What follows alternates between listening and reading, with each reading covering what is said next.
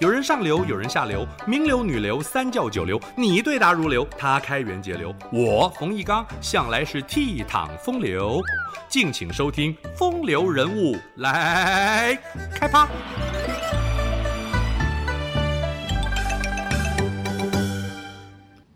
孙武被称为百世兵家之师，东方兵学鼻祖，出生在齐国北部。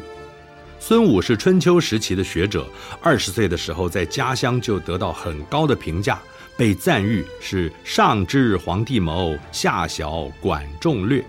他是一个年轻有为的军事家，但是这时候齐国的政治状况却让他失望，国内一片混乱，因此孙武决定远离家乡，投奔到吴国，隐居在姑苏，平日以务农为业，专心写作。之后完成《孙子兵法》十三篇，这是中国现存最早、最完整、最有系统的兵法全书。孙武受到伍子胥推荐，带着著作去面见吴王。吴王阖闾看孙武不过是一介书生，竟敢畅言兵法军事，分明就是纸上谈兵，光说不练。于是要孙武展现一下真本事。司马迁《史记·孙子吴起列传》记载，吴王先是挑选了一百八十名宫女，让这批娇滴滴的姑娘接受孙武训练，再由吴王的两名宠妃担任队长，简直是用近乎儿戏的方式考验孙武。孙武知道大伙儿正等着看他出洋相呢，所以一本正经地表示：“军令如山，不可儿戏。”但是宫女们根本不理会孙武的号令，大家嬉笑打闹，两名妃子更把军事训练看成游戏。这时候，孙武板起面孔，二话不说，下令先将两名队长推出斩首，树立规矩。吴王一看孙武来真的了，吓得赶紧出面拦阻。孙武表示：“军中无戏言，战场上岂能随随便便开玩笑？”刚才我已经三番五次警告大家，但是毫无成效。这分明就是队长失职，论罪当斩。于是现场气氛立刻严肃起来。这群宫女知道军事训练绝非儿戏，对于命令只能绝对服从，不得有任何的敷衍。阵容整齐划一，成果立刻显现。这便是成语“三令五申”的由来。以上这个故事也让我们有所了解，孙武是知行合一的人，他腹中有墨，手有对策，享有兵圣的美誉，绝非是浪得虚名的呀。吴王阖闾见到孙武练兵的成效，改变对孙武的看法，决定重用他。孙武首先进行政治革新，目标是富国强兵，数年之内，吴国就改头换面。展现出人民生活富裕、军队斗志昂扬的气魄。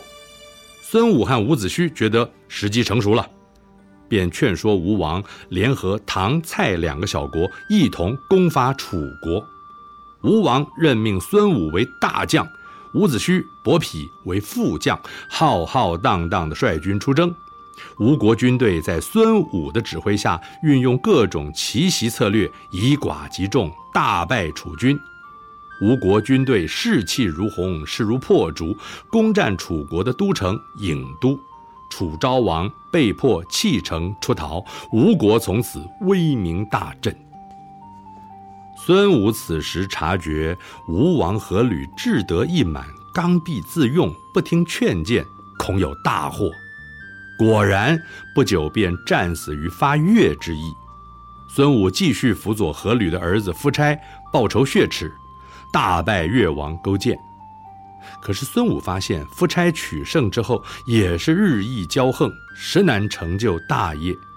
孙武有志难伸，归隐山林，不再过问政事，专注于兵法研究，直到离世。《孙子兵法》的内容丰富且务实，讨论用兵关键，点出战争本身就是诡诈的行动。所谓“兵不厌诈”。例如，有实力能进攻时，要佯装成不敢主动出击，让敌人放松戒备；出战时还要熟悉战场地形，对于敌人不妨施以利诱，破坏对方的团结，见缝插针，然后发动猛攻。此外，还要避开实力强大的敌人，不做无谓的牺牲，要做到趁着敌人松懈时伺机而动，突袭冲刺，才能出奇制胜。总而言之，兵法的奥妙是要随机应变，见机行事。正所谓是兵无常势，水无常形，能因敌变化而取胜者，谓之神。战场上千钧一发的决断和布局，都考验着军队统领的智慧。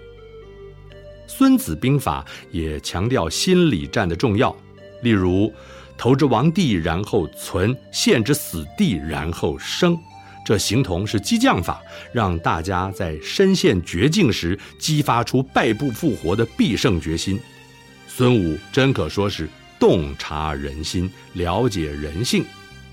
项羽与秦军对峙时的巨鹿之战，项羽当时破釜沉舟，断绝士兵的后退之念，让大家义无反顾地勇往直前，正是对《孙子兵法》的运用。《孙子兵法》不只是一部教授战术的书，它更有高智慧的战略指导。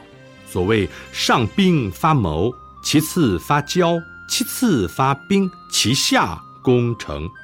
交战以谋略为上，外交军事手段次之，最后才投入攻城实战，将兵法的运用推上了艺术境界。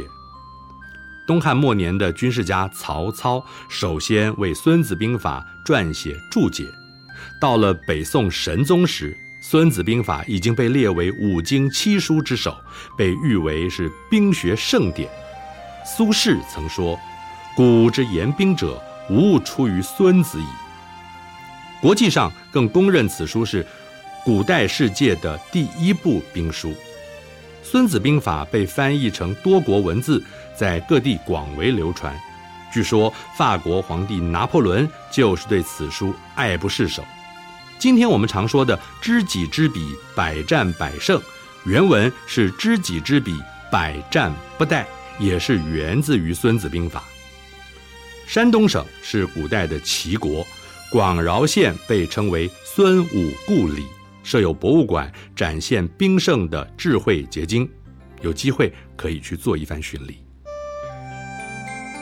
以上风流人物来开趴，由中华文化永续发展基金会直播。